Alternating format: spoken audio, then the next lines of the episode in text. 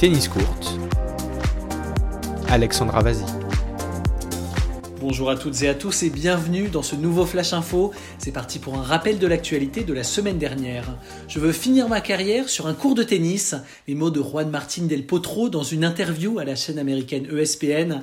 L'Argentin n'a plus joué depuis un an et demi en cause d'une fracture de la rotule du genou droit. Mais trois opérations plus tard, il garde toujours espoir. Je cite, je vais continuer à me battre tant que je sens que ce n'est pas fini, avec comme rêve de participer aux Jeux Olympiques l'année prochaine. L'ancien numéro 3 mondial dispose encore de 8 mois pour être prêt à représenter son pays.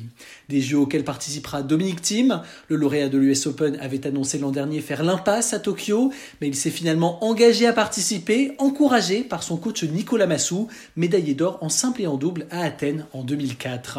Nouveau coach pour Carolina Pliskova. La sixième mondiale s'attache les services de Sacha Bagin, l'Allemand qui accompagnait Naomi Osaka lors de ses titres à l'US Open 2018 et l'Open d'Australie 2019.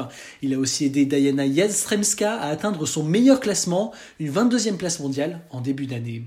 Fabio Fonini aussi change de crèmerie, exit Corrado Barazzuti et bienvenue à Alberto Mancini, ancien numéro 8 mondial, entraîneur de Guillermo Coria, capitaine de l'Argentine en Coupe Davis, un CV qui pourrait relancer l'Italien opéré des deux chevilles pendant le confinement. Résultat, une seule victoire en 5 matchs depuis la reprise. Félix Auger-Aliassime cherche un mentor, lui qui s'est séparé de Guillaume Marx au début du mois. C'est désormais Frédéric Fontan qui est son coach à plein temps, mais le Canadien cherche un conseiller d'expérience, un vainqueur de tournoi majeur ou quelqu'un qui a travaillé avec un champion. En attendant, direction l'Académie Nadal à Majorque avant la reprise de la saison. Une saison qui se prolonge sur le circuit secondaire. Felipe Meligeni Alves s'adjuge le challenger de Sao Paulo. Le Brésilien n'est autre que le neveu de Fernando Meligeni, ancien numéro 25 à l'ATP. Et pour sa première finale dans la catégorie, il dispose de Federico Ferreira Silva en 2-7. À Lima, incroyable parcours pour Thiago Tirante, 539e joueur mondial, issu des qualifications. L'Argentin de 19 ans n'a pas perdu le moindre set de la semaine, sauf en finale où il s'incline contre Daniel Elaï Galan. Le Colombien remporte son deuxième challenger après un troisième tour à Roland Garros il y a deux mois. À noter la performance d'Olger Runeux, 17 ans, chez lui lors d'une exhibition. Le vainqueur de Roland Garros Junior l'an dernier a surpris le Français Benoît Paire, appelé de dernière minute au Danemark. Victoire en 3-7 accrochée. L'incertitude autour de l'Open d'Australie. Le premier grand chelem de la saison est censé débuter le 18 janvier, mais il pourrait être reporté d'une, voire de deux semaines. Les frontières de l'Australie sont fermées aux non-résidents depuis huit mois et Melbourne a été l'épicentre de la deuxième vague de Covid-19.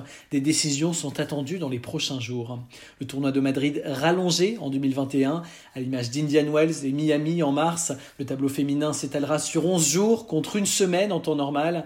Début des hostilités le jeudi 29 avril jusqu'au dimanche 9 mai. Quant au tableau masculin, il débutera le dimanche précédent et durera donc un jour de plus. Enfin, assistera-t-on à des WTA 500 et 1000 la saison prochaine? Le circuit féminin songerait à modifier le nom des catégories de tournois. Objectif, clarifier les choses et pourquoi pas s'inspirer de l'ATP. Selon le journal espagnol Marca, ce serait un premier pas vers une fusion entre les deux instances. Réponse attendue mercredi. Merci à tous de nous avoir écoutés. Tennis Court revient jeudi pour un nouveau contenu exclusif. D'ici là, n'hésitez pas à liker et partager ce flash sur les réseaux sociaux. Belle journée à vous et vive la balle jaune